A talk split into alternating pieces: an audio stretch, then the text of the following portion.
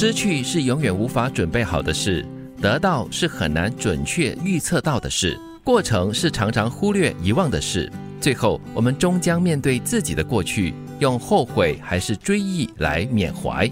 所以这里对失去、得到，还有整个过程哈，都有不同的诠释。嗯，其实我们在生命当中很理解的就是，我们一定会失去一些东西。比如说，可能在父母年迈的时候，你就会想，有一天我一定会跟他道别。对。可是你可以做很多很多的准备，但是这个是永远准备不到的事。是，真的是没有办法预测得到他到底会什么时候失去。对。又或者像我们之前有提到，有一些就是情谊是走着走着就散了。嗯。可是你可以心里有这样的一个准备。就说啊，天下没有不散的宴席。是的，但是它发生的时候，你还是会有一种难以接受的一种情怀。人嘛，我觉得总会有这样的一种情感，是呃放不下啦，对呀，就会或者是难分难舍哈。最主要就是你先有这样的一个心理准备，不会来的太过突然，而以致措手不及。还有就是我们年纪越来越大，你会慢慢的失去一些健康，嗯。嗯，开始会发现，哎，身体的某一些机能失去了，某一些以前做得到的事情，现在已经无法做到了。这就是一种间接的失去。我们经常听别人说啊，我什么膝盖问题啦，睡眠问题啦，眼睛啊蒙蒙啊，老庙啦，什么对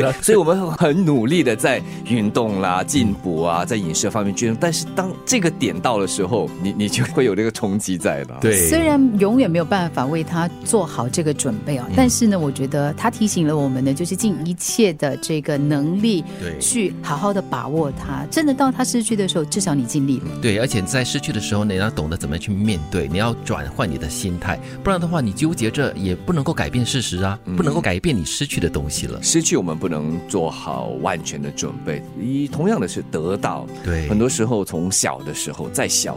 特别是在年轻年幼的时候，我们有很多的梦想，很多的追求，嗯，但是最终是否可以到手，那又又是另外一个结果，很难如想象中那样得到。所以呢，这第三句就提醒了我们要好好的去享受那个过程。嗯，吃不了熬夜的苦，于是选择早起；吃不了生病的苦，所以饮食清淡，经常运动；吃不了生活无趣的苦，所以喜欢看书、听歌、交朋友。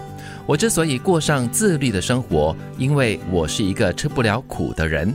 自律很难，后悔更烦。哇哦，经典呢！自律很难，是真的很难的。你刚刚开始自律的时候呢，可能你的情绪会有点兴奋，但是是蛮痛苦去维持的。所以到了中期的时候，可能是一种很痛苦的过程了。其实有些人可能会觉得说，哇，太多的那个条文啊、呃框架啦，或者是约束啊，会让我们窒息不已。其实不然，当你有具体或者是很鲜明的一些要遵守的条例。的话，或许你会活得更加的自在。至少你知道那个界限在哪里，不要逾越哪些范围。对，哪个界限一过了过后呢，可能就是自找苦吃了。所以他就以那种方式，就是说我吃不了熬夜的苦，所以我要选择早起、早睡早起嘛。对啊。然后我吃不了生病的苦，因为我不要生病啊，所以我就饮食清淡，而且我经常运动。最重要的就是你要让生活有情趣的话呢，你就要充实自己生活的各方各面，比如说多看书、多听歌、多交朋友、多一点社交活动。让自己活得更正能量一些些。嗯，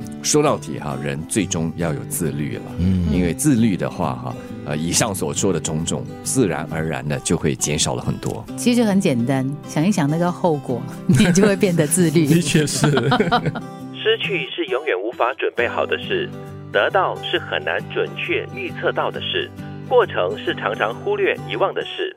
最后，我们终将面对自己的过去，用后悔还是追忆来缅怀。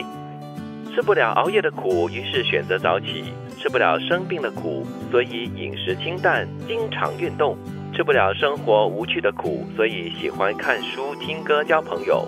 我之所以过上自律的生活，因为我是一个吃不了苦的人。自律很难，后悔更烦。